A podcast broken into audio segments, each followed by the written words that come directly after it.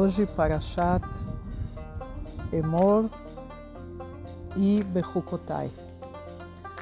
Queria hoje falar um pouquinho sobre as leis. Bechukotai quer dizer sobre os meus mandamentos, sobre as minhas ordens. Por que será que Hashem colocou para gente uma missão tão pesada, entre aspas, de termos tantas ordens, tantos mandamentos, tantas regras, tantos jeitos de se fazer as coisas, desde o momento que a gente acorda, como a gente pisa com o pé no chão, até o momento que a gente vai dormir. De que jeito a gente faz Kriyat quando a gente vai fazer o Shema Israel de noite, quando a gente dorme. E desde o momento que a gente casa, o momento que a gente cria nossos filhos, o momento que a gente faz nossos negócios, tudo tem leis, tudo tem regras, tudo tem as leis de Deus dentro.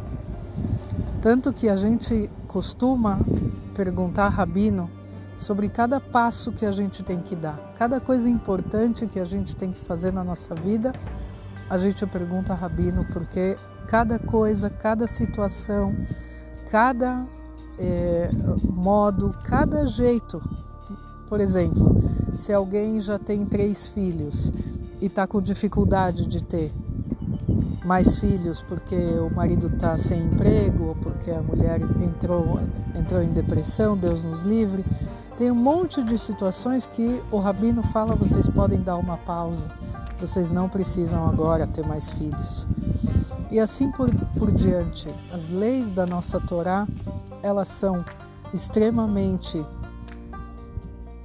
abrangentes por um lado e por outro lado elas são extremamente benéficas para a nossa vida. Porque quando a gente se apoia em regras e leis e a gente vive conforme as leis, a gente consegue ter uma vida muito mais saudável. Porque não sou eu que mando, não é a minha vontade, não é o meu desejo, que manda. É o que está escrito, é o que o, os sábios falam, o que pessoas mais inteligentes e mais sábias do que a gente estudaram, estudam e sabem dizer, direcionar para o que é certo a ser feito. E aqui eu conto uma história para vocês de uns alunos que vieram para um rabino perguntaram para ele a pergunta, uma pergunta muito, muito, muito grande, que ninguém tem resposta para ela ainda hoje, por mais que tentem responder, é difícil chegar a um acordo. Por que, que pessoas boas sofrem e pessoas ruins têm vida boa? Aí eles mandaram, esse, esse grande rabino mandou os alunos irem para casa de um tal senhor. Erev Shabbat. Antes de receber o Shabbat, ele falou: vocês cheguem lá na casa dele e fiquem do lado de fora, vendo como ele faz o Shabbat dele. E eles chegaram lá, eram afastados assim de onde eles estavam, era tipo o interior assim, uma roça como se fosse. E eles chegaram lá, escondidos, olhando pela janela da casa e eles veem a, a, a, mulher, era, era só ele e ela, a mulher acendendo as velas. E era um casebre, um casebre, uma casa caindo aos pedaços, assim, parecendo uma. um casebre mesmo. E a mulher acendendo as velas com tanta cavaná, e ela chorava nas velas e pedia, agradecia a Hashem por tudo que eles têm, agradecia a saúde, pedia saúde e pedia parnassá, e pedia sustento, e pedia que ela, tudo o que ela queria. Que a gente sabe que nas velas de Shabbat, Hashem escuta as nossas rezas muito mais.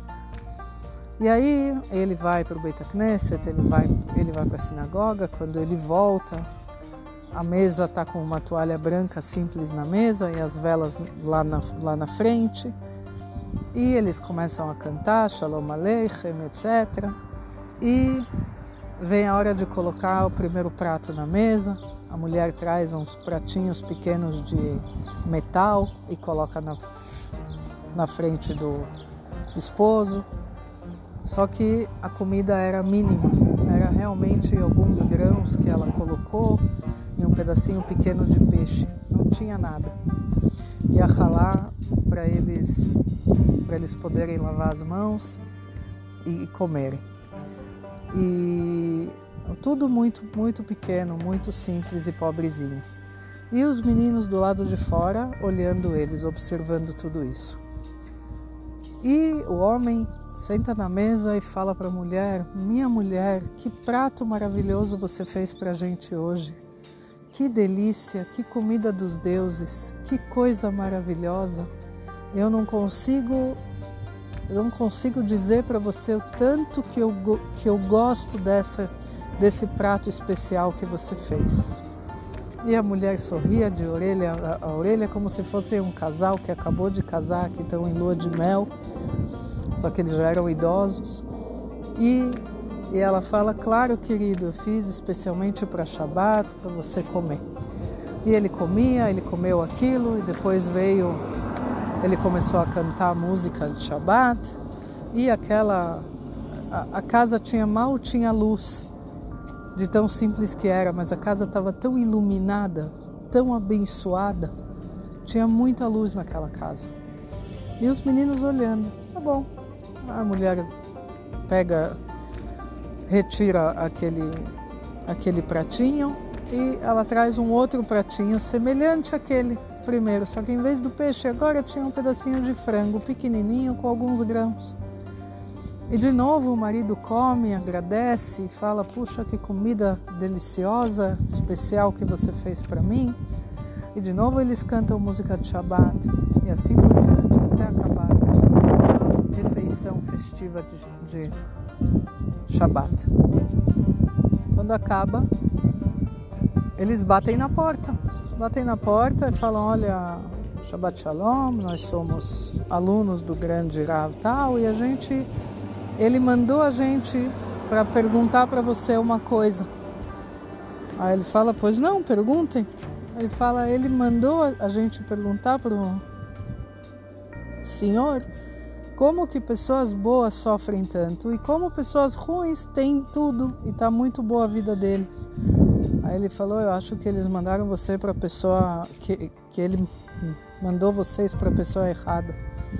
Eu tenho tudo, eu sou feliz e tá tudo bem na minha vida.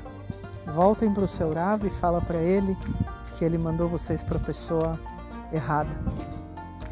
Daqui a gente aprende uma coisa muito linda, que a gente é, muitas vezes olha para o que a gente tem e olha para o que o outro tem e fala ele é muito mais feliz do que eu, ele tem muito mais do que eu. Muitas vezes a pessoa acabou de tirar o carro da concessionária, mas o carro dele é pequeno e ele olha um carrão que saiu também, ele fala: "Ai, olha aquele carro, puxa vida, eu tô com o meu aqui pequenininho". A gente não consegue ser feliz com aquilo que a gente tem sempre olhando para o que o outro tem. Quando muitas vezes a gente, na maioria das vezes, a gente não tem nem ideia do que o outro passa, a situação que ele vive e o que ele teve que passar para chegar àquilo. E talvez a pessoa, a gente conhece muita gente, infelizmente, que tem posses, mas são absolutamente sozinhas. A gente conhece pessoas que têm dinheiro, mas não tem um filho que senta com eles na mesa. Infelizmente é assim. Então, um exercício que eu dou para cada um de vocês que está me ouvindo, façam uma lista das coisas que vocês têm, de tudo que vocês têm. E depois de cada item, escrevam obrigada, obrigada. Simples assim, simples assim, de cada coisa que a gente tem, de cada pessoa que a gente tem do nosso lado. E tudo isso, volto ao começo do que eu disse, se vocês forem através das minhas ordens, das minhas regras, e vocês cumprirem as minhas mitzvot, vocês vão ser felizes e tudo vai ter de bom na sua vida. Sempre. A gente tem que ser feliz com aquilo que a gente tem, respeitando as leis de Deus, as leis da Torá sempre perguntando um superior, um, um rabino que possa nos instruir para a gente cumprir a Torá da melhor maneira possível. Desejo a todos vocês Shabbat Shalom, com muita luz, muita brachá no lar de cada um.